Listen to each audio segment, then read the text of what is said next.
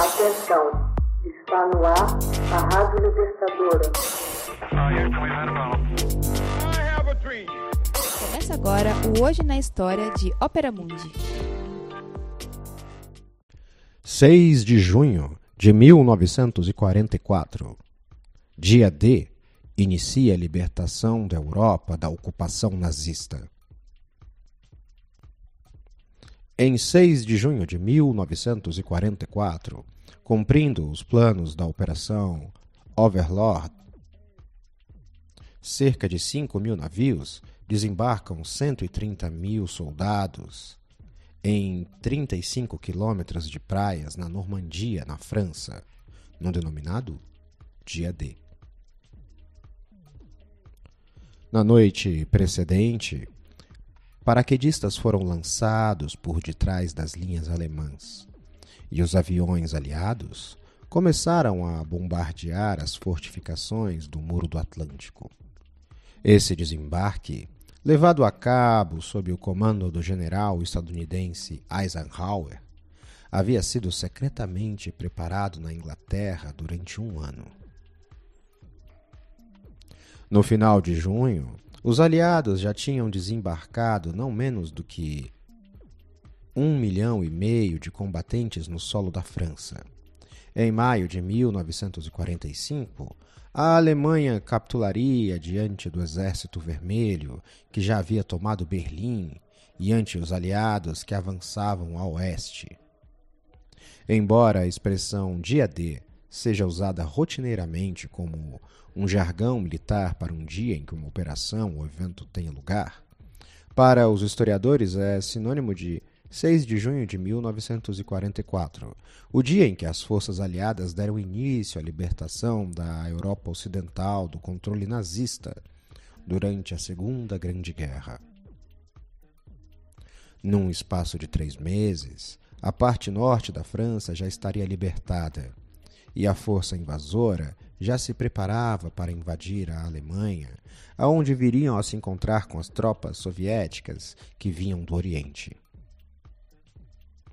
Com os exércitos de Hitler no controle de grande parte da Europa Ocidental, os aliados já sabiam que o êxito da invasão no continente era fundamental para ganhar a guerra e essencial para conter o ímpeto do Exército Vermelho em direção ao oeste.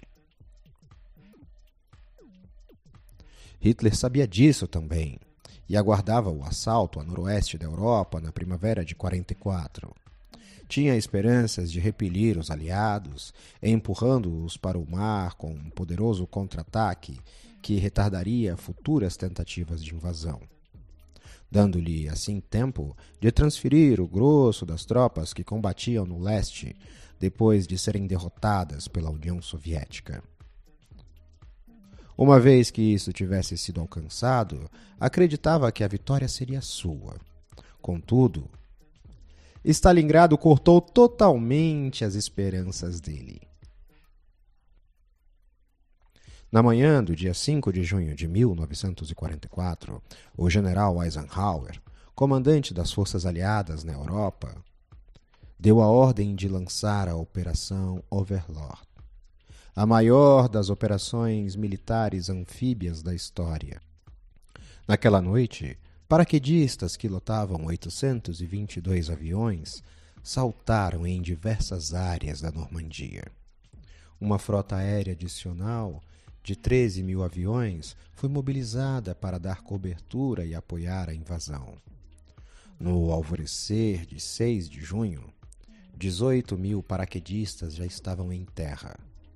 A invasão pelo mar começou às seis e meia da manhã.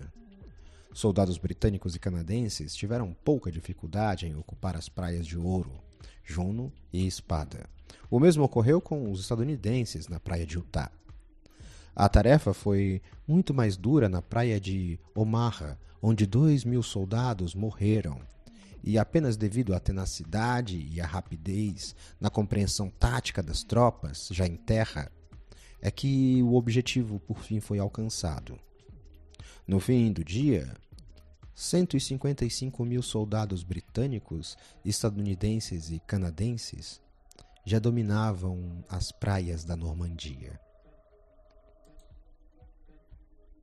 De sua parte, os alemães mostraram uma grande confusão em suas linhas.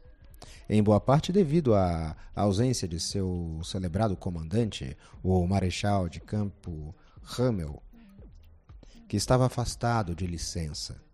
A princípio, Hitler, acreditando que a invasão era apenas um ataque simulado, destinado a distrair as tropas teutônicas de um futuro ataque ao norte do rio Sena, recusou-se a liberar as divisões que se encontravam nas imediações para se juntarem ao contra-ataque.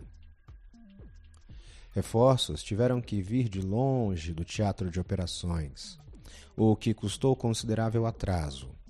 Hesitou também em mobilizar suas divisões blindadas para ajudar na defesa. Além disso, os alemães mostraram evidente inferioridade aérea, não conseguindo impedir que os aviões aliados destroçassem diversas pontes, o que obrigava as tropas alemãs a realizar percursos ainda mais longos. Outro aspecto importante foi que os nazistas não conseguiram neutralizar o eficiente apoio naval que ajudou a proteger o avanço aliado por terra.